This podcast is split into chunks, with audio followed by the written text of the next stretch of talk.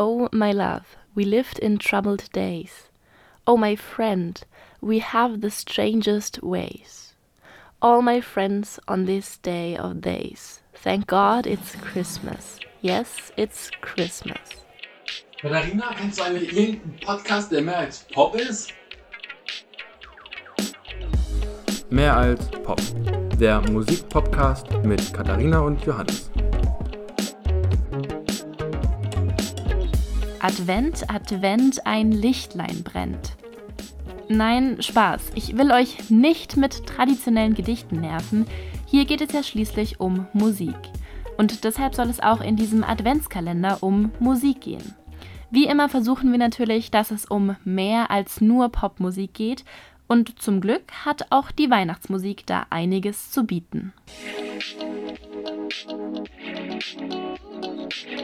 Thank God It's Christmas von Queen gehört tatsächlich auch zu meinen Lieblings-Weihnachtssongs. Ihr merkt, so langsam geht's an meine Favorites. Aber es ist ja eigentlich nicht wirklich überraschend, dass mir dieser Song von Queen so gut gefällt.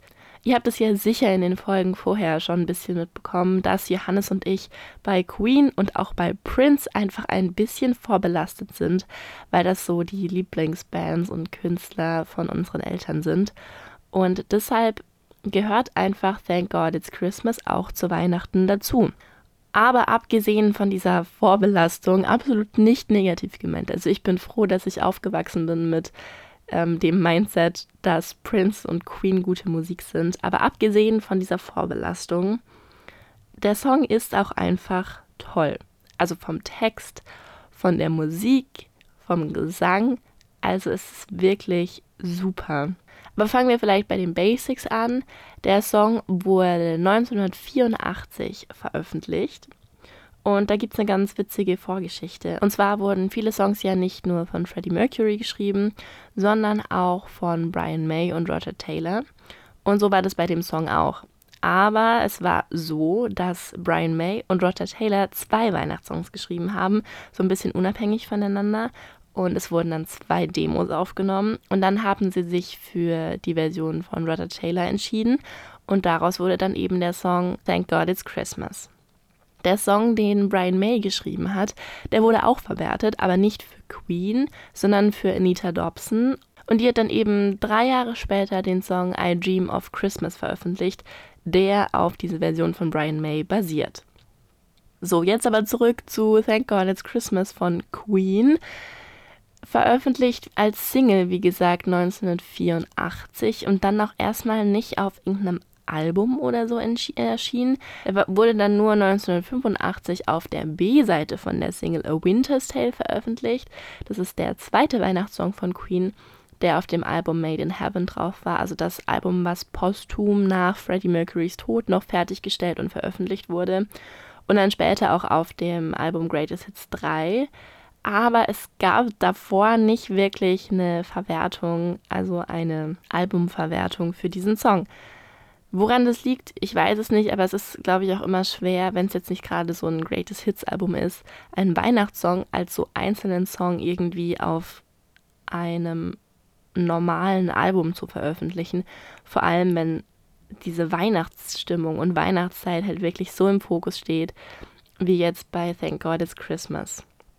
Also da geht es nämlich wirklich drum hier. Wir haben geweint, wir hatten schlechte Zeiten, wir hatten Hoffnung und haben sie auch wieder verloren. Das Jahr war lang, es war hart, das wissen wir alle.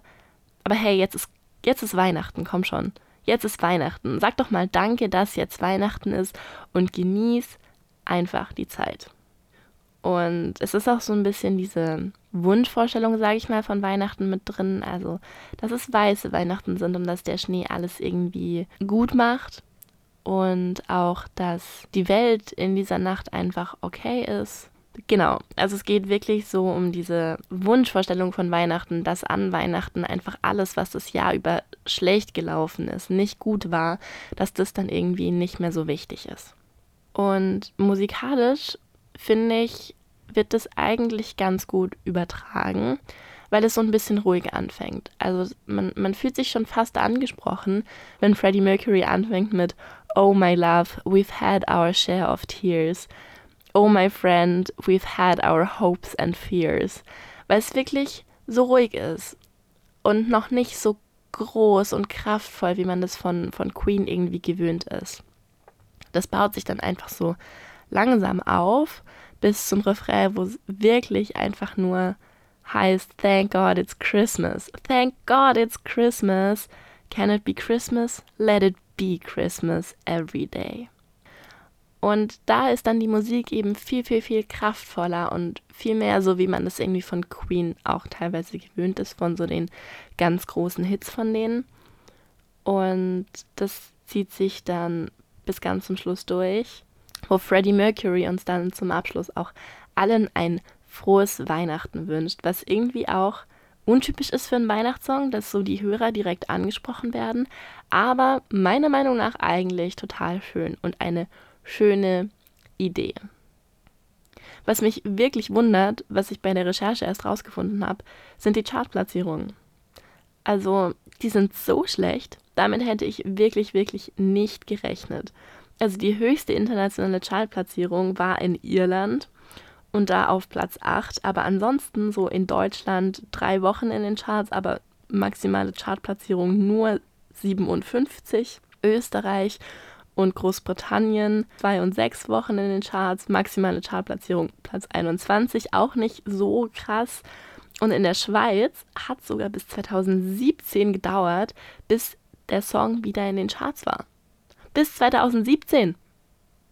Also das ist schon krass. Was aber richtig spannend ist, ist, dass der Song über die Jahre hinweg immer mehr gehört wurde, beziehungsweise dass sich die Chartplatzierungen immer weiter verbessert haben. Also das geht sogar so weit, dass der Song in den deutschen Charts im Jahr 2020-21 auf Platz 8 landete.